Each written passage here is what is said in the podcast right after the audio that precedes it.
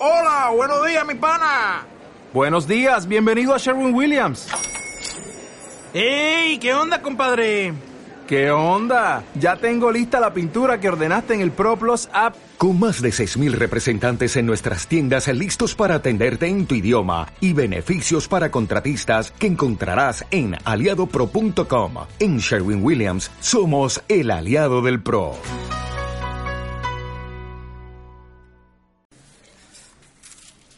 Que el Señor le bendiga, hermanos y hermanas. Agradezco al Señor estar el día de hoy en medio de ustedes, participar de la celebración del Día del Pastor, haber sido incluido en los homenajeados, pero por sobre todo agradezco la posibilidad que tengo de compartirles la palabra del Señor.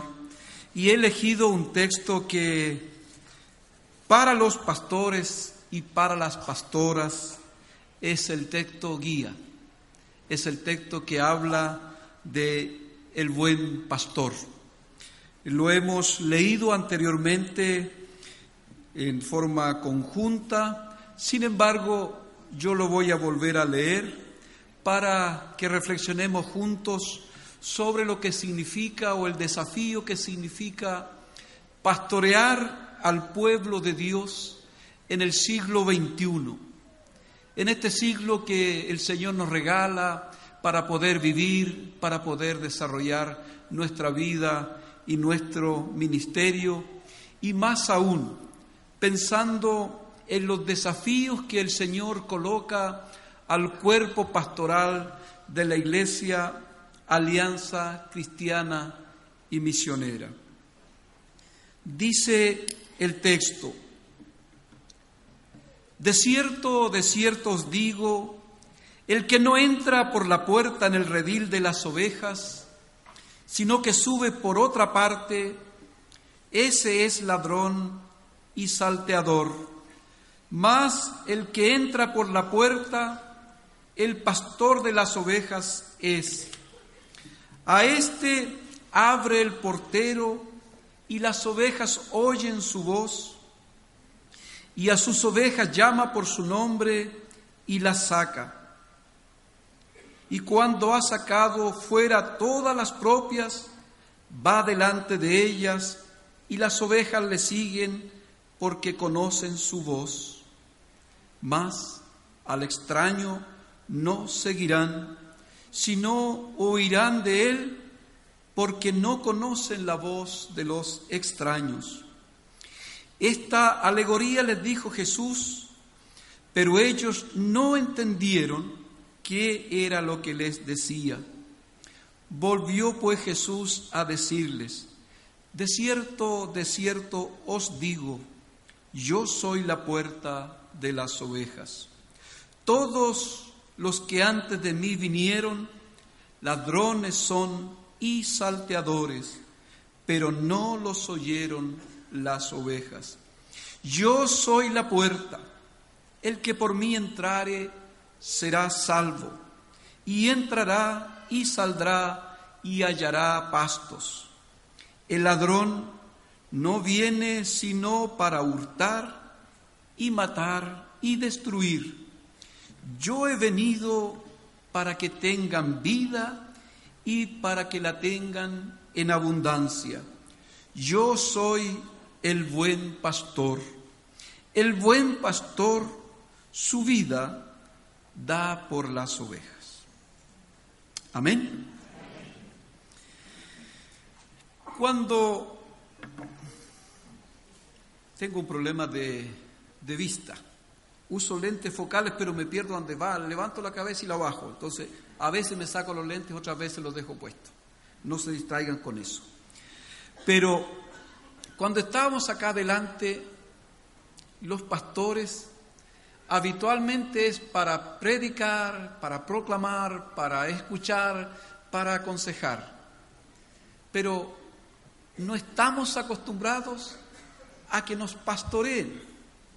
¿En qué sentido?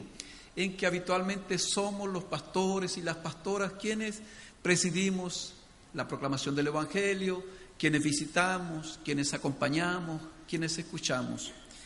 Y la verdad es que todos, todas las personas que asumen un ministerio dentro de la iglesia necesitan ser pastoreados. Los pastores y las pastoras también necesitamos ser pastoreados.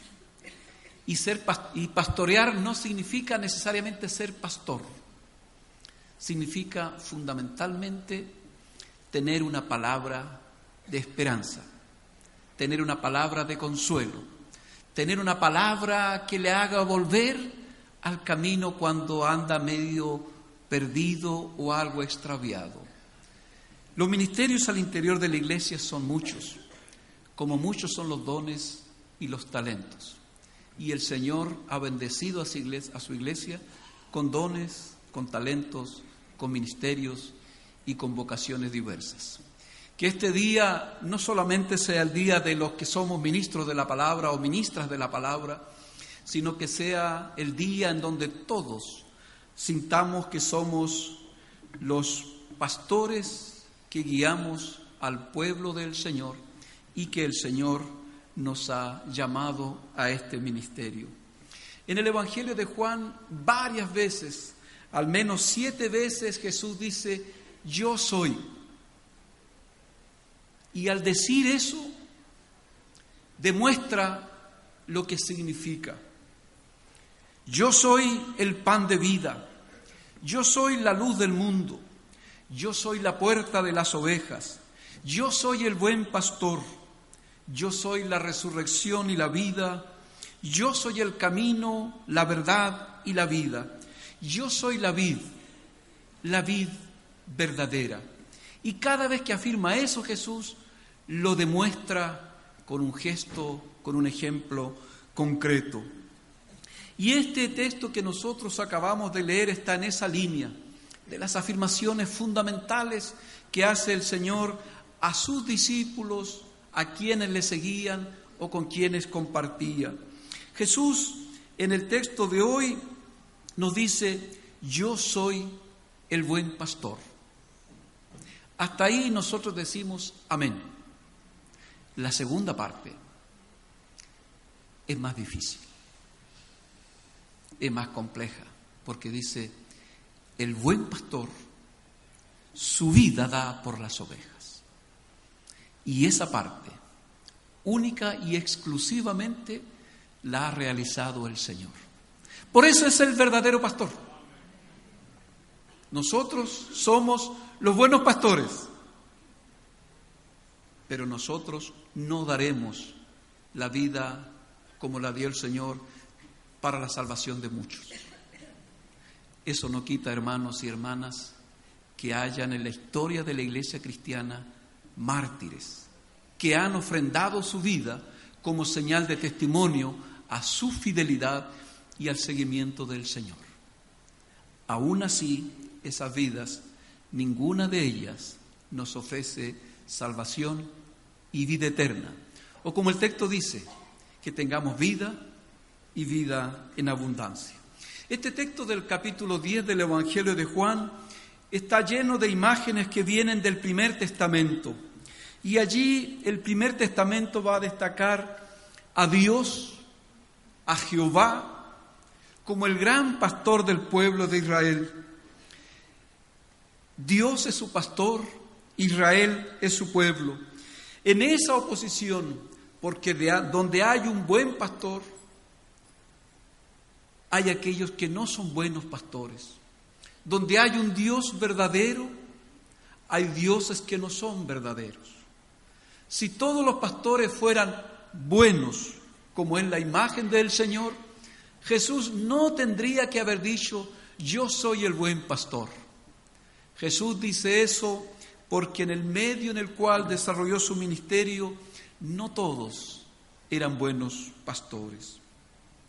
Y esta figura es sintomática por la climatología o por el clima de Palestina, especialmente para la región donde había una bastante avanzada o desarrollada vida pastoril.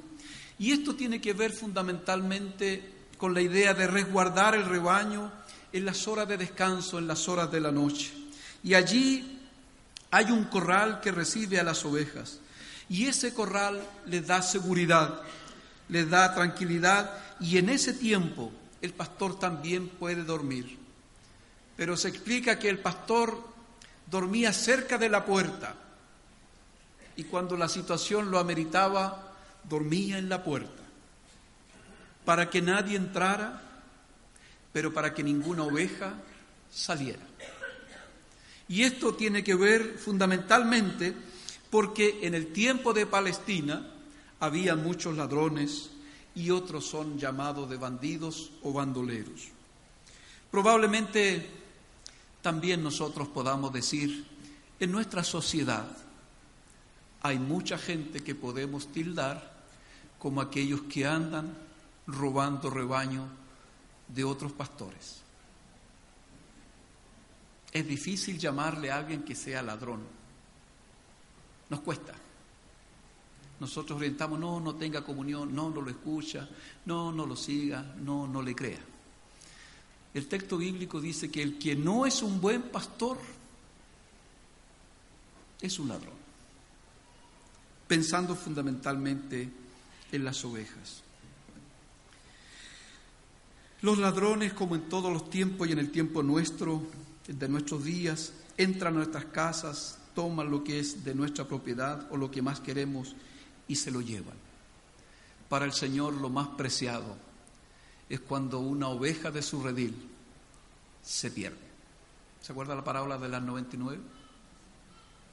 Una vale exactamente lo mismo que 99, porque todas las ovejas en el Señor valen. El riesgo de abandonar a aquellas que tiene seguro, segura, para ir a buscar a aquella que se le ha perdido. El Señor hoy sabemos que al leer las escrituras el pueblo de Israel obedecía la voz del Señor cuando en medio de ellos era leída la ley. Y también oía al Señor cuando los profetas a tiempo y fuera de tiempo les traían la palabra. La palabra del profeta era la palabra del Señor. Y el profeta tenía siempre dos preocupaciones. Denunciar aquello que era malo, aquello, aquello que era contrario a la voluntad del Señor.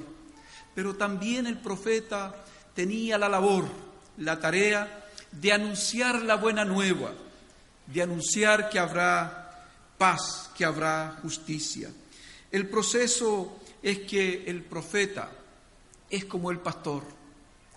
Tiene que alimentar a su pueblo, tiene que traer la palabra que diga que no estamos haciéndolo bien, pero tiene que traer la palabra de lo que debemos hacer para continuar en los caminos del Evangelio y hacer la voluntad del Señor.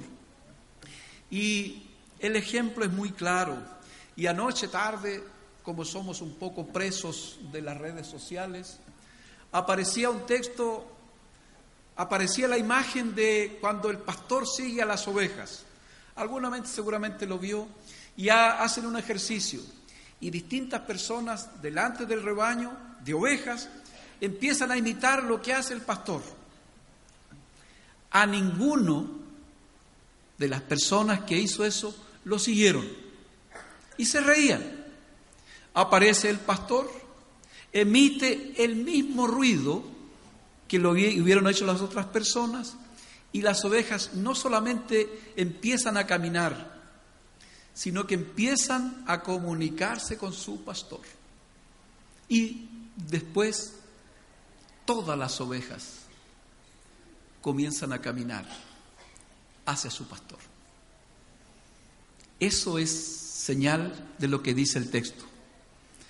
Las ovejas conocen la voz de su pastor y lo siguen. Y ese ejemplo a mí me dice que si las ovejas, que son las que nosotros conocemos, son capaces de hacer ese ejercicio, ¿cuánto más nosotros y nosotras esta mañana aquí, que somos tenidos como hijos e hijas del Señor, no oiremos la voz del Señor y no le seguiremos. Me pareció que era un ejemplo muy lindo. Pero esta idea de qué es el el modelo, el ejemplo del pastorado, es que lo más importante no es la cantidad, no es la calidad de la voz la que nos debe marcar, sino que es la capacidad de que cuando oyen la voz de su pastor, de su pastora, esa voz es la que tenemos que reconocer. Y ese ejercicio tiene que ver con la fidelidad, tiene que ver con la entrega, con el seguimiento, tiene que ver con el compromiso. Pablo dirá, nunca vamos a reconocer la voz del pastor si no nos hemos convertido, si no hemos entregado nuestra vida al Señor, si no hemos dejado nuestro camino. ¿Quiénes reconocen la voz del Señor? Aquellos que lo reconocen y creen que Él es su pastor. Por eso el Señor dice que el buen pastor su vida da por las ovejas, porque hay entre ellos una gran, una gran comunión. Por eso que hay que poner el buen pastor en paralelo con el mal pastor. El buen pastor su vida da por las ovejas.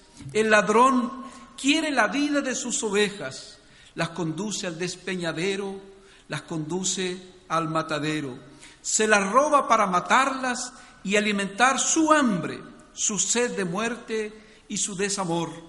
Sin embargo, un pastor o una pastora arriesga su vida por sus ovejas, pero en estos días es más fácil ser no pastor, ser no pastora.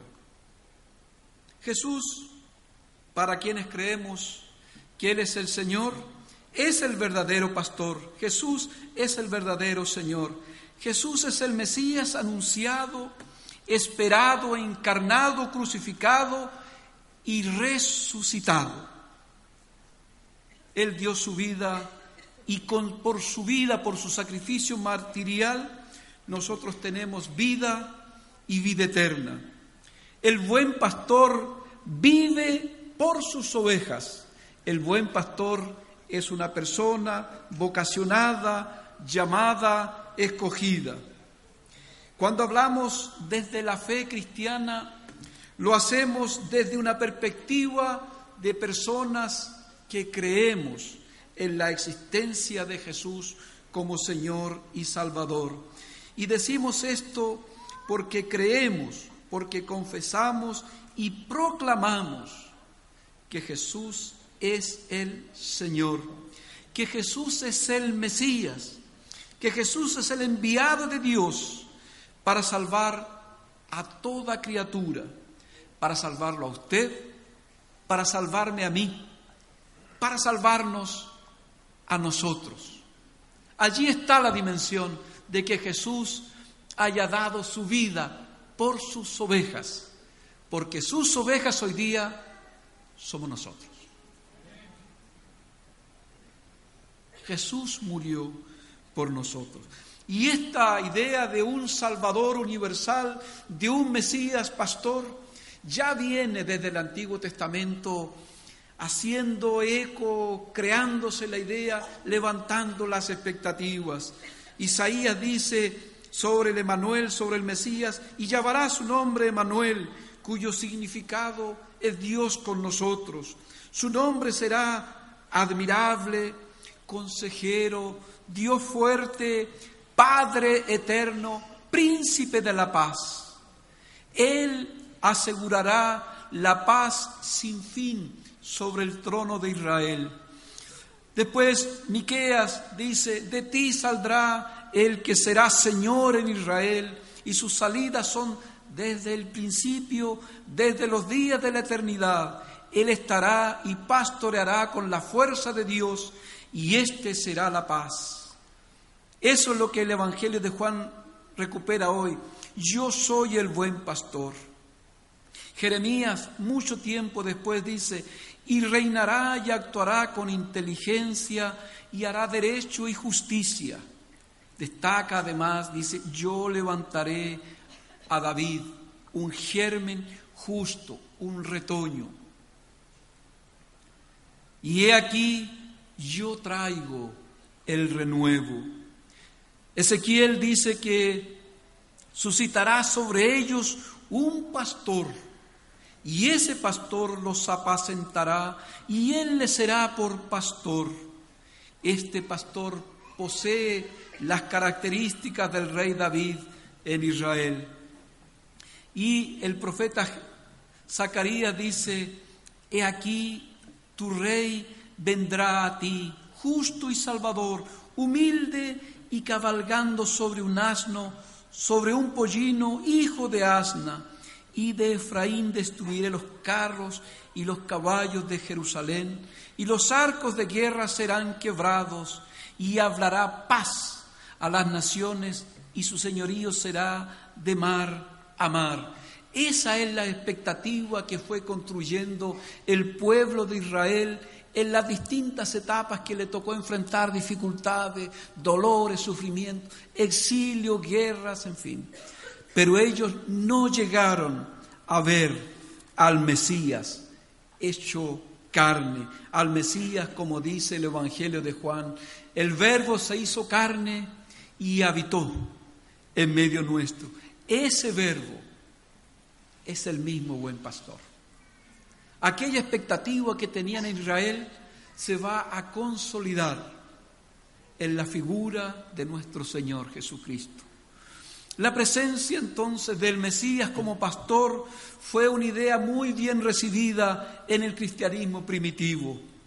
Y el Evangelio de Juan lo va a rescatar y le va a colocar esta, este relato de tal forma que se destaque que no es algo de ahora, sino que Jesús es el cumplimiento de las escrituras, de lo que antes, de lo que los antepasados habían anunciado y habían esperado que se cumpliera, pero ellos nunca llegaron a ver el cumplimiento de lo que nosotros hoy día vemos y tenemos. Lo más importante hoy día cuando hablamos del pastor no es el pastor de los rebaños de ovejas, sino que es el pastor que lidera, que conclama, que llama a su iglesia y que la realiza en una condición escatológica, es decir, de los últimos tiempos a través de la realización del reino de Dios, en donde habrán dos características fundamentales como es el derecho y es la justicia. El reino de Dios o el reinado de Dios va a promover la paz, la esperanza, la bondad, la comprensión y la fe. Todos estos principios permanentemente presentes en nuestra búsqueda porque se manifieste plenamente el amor del Señor y porque muchas personas crean que Jesús es el Señor, lo confiesen y se arrepientan. Cuando hablamos de promover la paz, la esperanza, la bondad, la comprensión y la fe, que vivamos con derecho y con justicia, estamos hablando de los anhelos que tenemos por un mundo mejor, por una sociedad mejor. Lo mismo que quería Israel nosotros queremos vivir en paz, vivir en armonía. Queremos ser pastoreados, queremos ser parte del cuerpo del Señor, es decir, la iglesia del Señor. Creer que Jesús cumple todas las promesas del Antiguo Testamento, sean de Mesías, de pastor, de Señor, es afirmar que esto es verdad y que Jesús efectivamente es el cumplimiento de las promesas contenidas en el Antiguo Testamento y que no hay alguien antes, durante o después de él que venga a hacer lo que él ya hizo. Es decir, esto ha de ser el resultado de una vida, tanto de hombres y de mujeres, como lo dice el relato, consagrada y depositada en las manos del Señor. Hay una expresión, Señor, Tú eres el alfarero, ¿no es cierto? Yo soy el barro, yo soy la greda. Moldéame según sea tu voluntad. Por eso que hoy día el ser llamados, el ser vocacionados, tiene que ver con algo mayor, tiene que ver con el deseo de que hoy día, ¿no es cierto?, celebramos al pastor mayor. Celebramos la vida, obra y ministerio del Señor y nos congratulamos por todos aquellos y aquellas que han recibido el llamado, que han sido vocacionados, que han sido, ¿no es cierto?, apartados y escogidos para que sean pastores del pueblo del pastor mayor. Por eso que hoy día nosotros tenemos que hablar que cuando se habla de vocación ministerial en un lenguaje moderno, tendríamos que decir que la vocación ministerial es parte del ADN de las personas, porque a esas personas, como dice Jeremías, ¿se acuerdan el llamado de Jeremías? Antes que te formara dentro del vientre de tu madre, yo te escogí para ser profeta de las naciones. El que es llamado, el que es vocacionado, el Señor lo llamó desde niño, desde niña a sus caminos. Y por eso que el que es pastor habla en nombre de su Señor. Y he aquí tal vez la vocación pastoral es lo que hace de una persona alguien especial, alguien que desarrolla un ministerio, una tarea, una comisión. En tiempos de aniversario que ustedes, en tiempos de Día del Pastor que ustedes viven, es bueno, es justo y es necesario revisar nuestro llamado, revisar nuestra vocación y repetir heme aquí, envíame o llámame a mí. ¿Se atreve a repetir eso, no? ¿Sí? ¿Quién diría, heme aquí, envíame a mí? Yo siempre digo que las mujeres van a arrebatar el reino. ¿Quién diría, heme aquí, envíame a mí, Señor? Muy pocos pero de los pocos es el reino, de los valientes es el reino. Pero además de eso, no es solamente que me envíe, sino que me confirme donde me ha llamado, que me confirme para formar parte de la iglesia del Señor. Y ahí la verdad es que tenemos que aferrarnos, no tanto a nosotros mismos, es importantísimo la comunidad, pero tenemos que aferrarnos a estar siempre bajo la protección, bajo la cobertura de aquel que es el príncipe de los pastores. Y Él es el que nos enseña cómo conducirnos.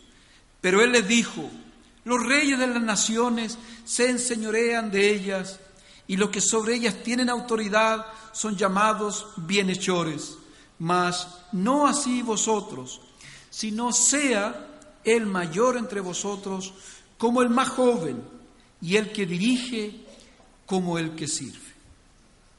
Es decir, el que es pastor es el que sirve y el que sirve lo hace como pastor. Al concluir el desafío pastoral para el siglo XXI, es lo que dice el apóstol Pablo en Efesios. Andar como es digno de la vocación con la cual fuisteis llamados. Yo pues, preso en el Señor, os ruego que andéis como es digno de la vocación con que fuisteis llamados, con toda humildad y mansedumbre, soportándoos con paciencia los unos a los otros en amor solícitos en guardar la unidad del Espíritu, en el vínculo de la paz, un cuerpo y un espíritu, como fuisteis también llamados en una misma esperanza de vuestra vocación, un Señor, una fe, un bautismo.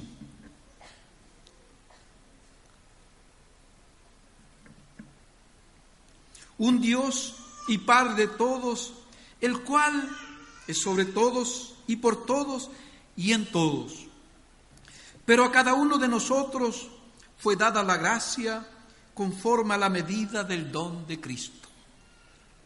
Por lo cual dice, subiendo a lo alto llevó cautiva la cautividad y dio dones a las personas y eso de que subió, ¿qué es? Sino que también había descendido primero a las partes más bajas de la tierra.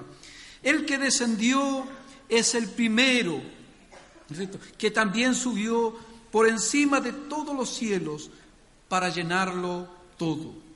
Y él mismo constituyó a unos apóstoles, a otros profetas, a otros evangelistas, a otros pastores y maestros a fin de perfeccionar a los santos para la obra del ministerio, para la edificación del cuerpo de Cristo, hasta que todos lleguemos a la unidad de la fe y del reconocimiento del Hijo de Dios, a un varón, a una persona perfecta, a la medida de la, estatura de la plenitud de Cristo, para que ya no seamos niños fluctuantes, llevados por doquiera de todo viento de doctrina, por estratagema de hombres, para que para engañar emplean con astucias las artimañas del error, sino que siguiendo la verdad en amor, crezcamos en todo en aquel que es la cabeza, esto es Cristo, de quien todo el cuerpo, bien concertado y unido entre sí, por todas las coyunturas que se ayudan mutuamente según la actividad propia de cada miembro, recibe su crecimiento para ir edificándonos en amor. Perfeccionar a los santos consagrados, apartados para el Señor, separados para la consagración, apartados para un servicio al Señor todo lo que hacemos, lo hacemos para el Señor, para el Señor mayor, para el pastor, para el buen pastor. No lo hacemos para el Señor terreno, pero también a través de ello servimos al Señor, al verdadero pastor. Yo soy, yo soy oveja de este rebaño y de este rebaño el pastor es nuestro Señor. El cuerpo de Cristo hoy día reunido aquí es la iglesia, no es la congregación. Son las iglesias que se reúnen en el mundo entero, en distintos lugares, y que como nosotros confiesan, Jesús es el Señor. Eso es ser iglesia, eso es ser iglesia del Señor. ¿Se atreven a decir eso? Jesús es el Señor.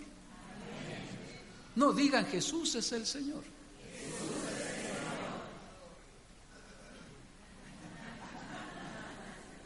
Por ahora. Dígalo de nuevo, pero dígalo fuerte.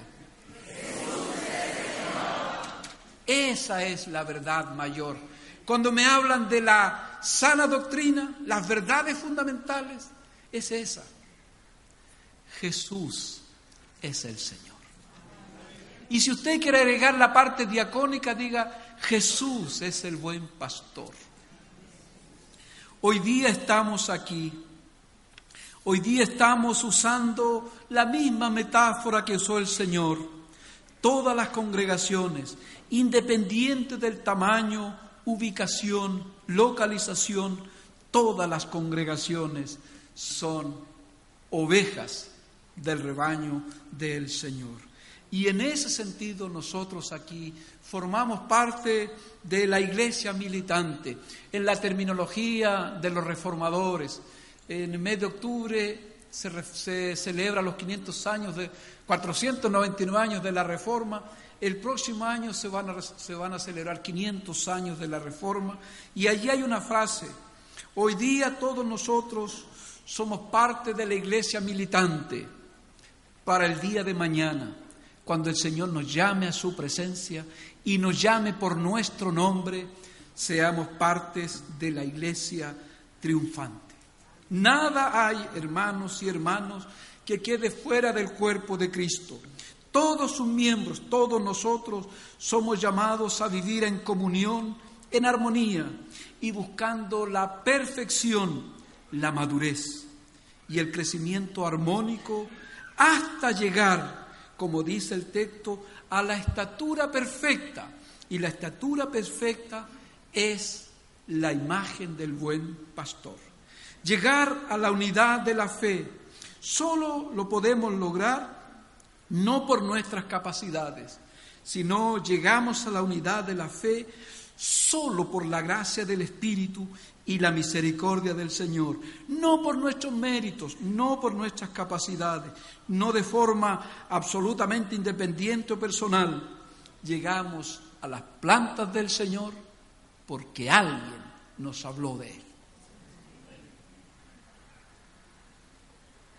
Porque de cualquier forma, al hablarle a los demás del Señor, en ese momento usted es pastor y es pastor. Se trata, hermanos y hermanas, de llegar al conocimiento del Hijo de Dios, es decir, somos llamados a buscar conocer al Hijo de Dios, nuestro Señor y nuestro Salvador. De ese conocimiento se trata. Se trata de conocer al Señor. Y esto, de nuevo, no es por mérito, es nuevamente por gracia, por revelación, porque el buen pastor nos da la capacidad de llegar a conocerlo a Él, porque somos su rebaño. Termino repitiendo las palabras, algunas de las palabras que hemos leído. Yo soy el buen pastor, mas el que entra por la puerta, el pastor de las ovejas es. A este el portero abre el portero y las ovejas oyen su voz, y a sus ovejas llama por su nombre y las saca. Y cuando ha sacado fuera todas las propias, va delante de ellas, y las ovejas le siguen, porque conocen su voz. Volvió pues Jesús a decirles, de cierto, de cierto os digo, yo soy la puerta de las ovejas. Todos los que antes de mí vinieron, ladrones son y salteadores, pero no los oyeron las ovejas. Yo soy la puerta. El que por mí entrare será salvo, será salva, y entrará y saldrá y hallará pastos.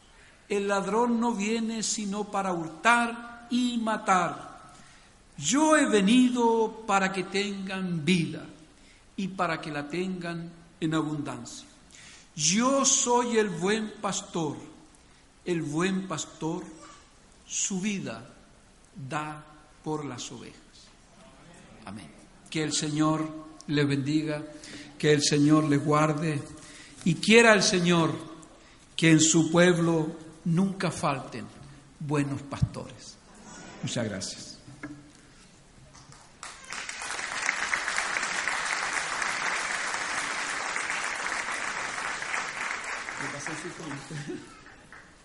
Muchas gracias. Quisiera, eh, junto con agradecer al pastor Daniel, agradecer también a la iglesia, a la misión eh, Iglesia Pentecostal, que nos presta a su pastor para que nos venga a, predicar, a exhortar. Y, y gracias al Señor por eso. Y además quisiera extender todos estos saludos tan lindos que ustedes nos hicieron hoy. Bueno, agradecérselos primero extenderlo también a quienes están experimentando en la iglesia vocaciones ministeriales. Hay hermanos y hermanas que están viviendo el conflicto que significa ser llamados al pastorado, a las misiones, a otros ministerios. Y yo quiero decir que no hay manera de saltarse ese conflicto. Cada uno tiene que vivirlo de rodillas, a solas con Dios. No hay manera de hacer un bypass. Y así es que nosotros como iglesia debemos estar orando por ellos. Así que yo como pastor extiendo, también en nombre del Consejo Ministerial y de los, pastores en ejercicio, eh, este saludo a quienes hoy están experimentando la crisis de la vocación ministerial.